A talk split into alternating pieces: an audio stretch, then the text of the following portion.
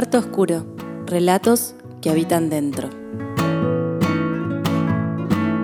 Hoy, ¿te da miedo?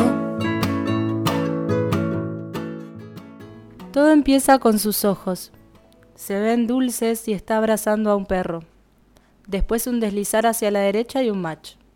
En la segunda foto tiene un chaleco antibalas y unos anteojos de sol sobre la cabeza, pero vive en California, Estados Unidos. No quiere hablar del COVID y eso ella lo respeta, pero no habla mucho, salvo sobre Mad Men. Entonces ella empieza a ver Mad Men. Cuando le pregunta por qué lo ama tanto, le dice quiero que lo veas y que sientas lo que yo sentí la primera vez que lo vi. Entonces hace eso y le escribe siempre que le aparece una sensación.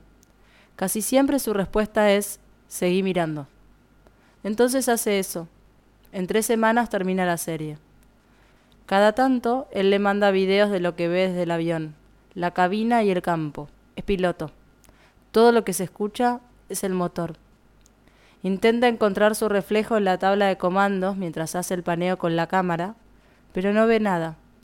Cuando le pide una foto suya, le responde con un emoji de un diablo. Él nunca le hace preguntas a ella, salvo sobre su casa o la vez que le pidió una foto de su perro.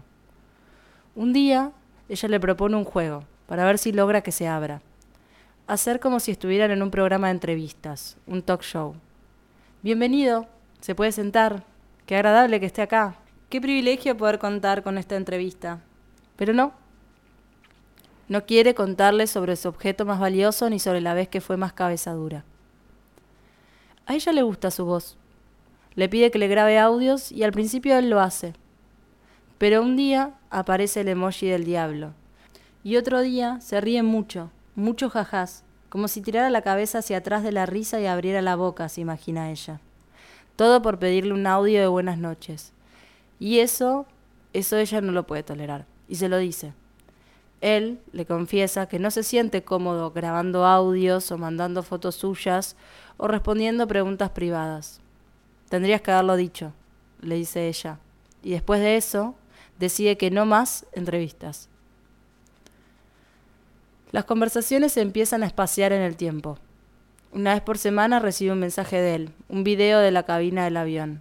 Ella le responde con un emoji. Después de dos semanas, él empieza a hacer preguntas. ¿Cómo estás? ¿Qué estás haciendo? ¿Qué vas a comprar en el supermercado? Y le cuenta del viaje que está planeando por el cumpleaños de su hermana.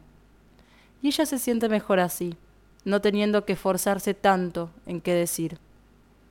Y un día él le manda una foto de su casa.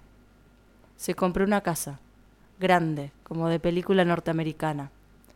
Pero no vive una familia, solo él va a vivir ahí. Le manda fotos de cómo la quiere decorar. ¿No te da miedo vivir solo en una casa tan grande? ¿Por qué habría de tener miedo? le dice él. Además, en Estados Unidos todos tienen un arma. ¿Tenés un arma? Él le manda una foto. Solo se ve la parte de atrás de su cadera. Tiene unos jeans y un cinturón de donde cuelga el arma.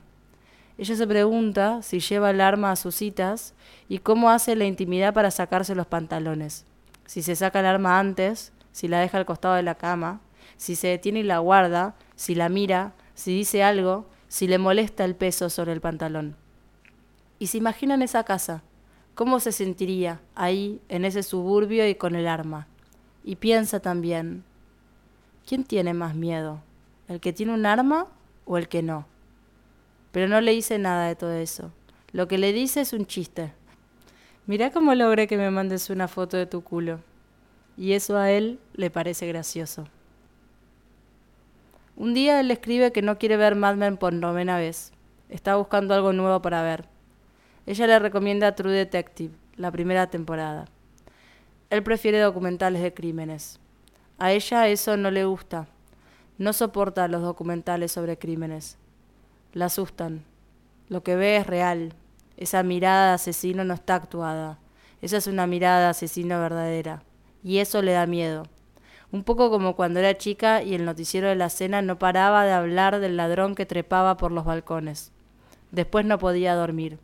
Solo podía pensar en las manos del ladrón aferrándose a la baranda de su casa, lo único que la tranquilizaba era saber que su cuarto estaba lejos del balcón.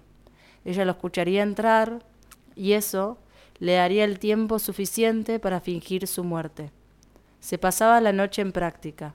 Cerraba los ojos y la respiración y dejaba el cuerpo tieso para cuando llegara el día. Así que no, no le gustan los documentales sobre crímenes y se lo dice. Le dice que para crímenes prefiere la ficción, que los documentales la desvelan. ¿Te da miedo?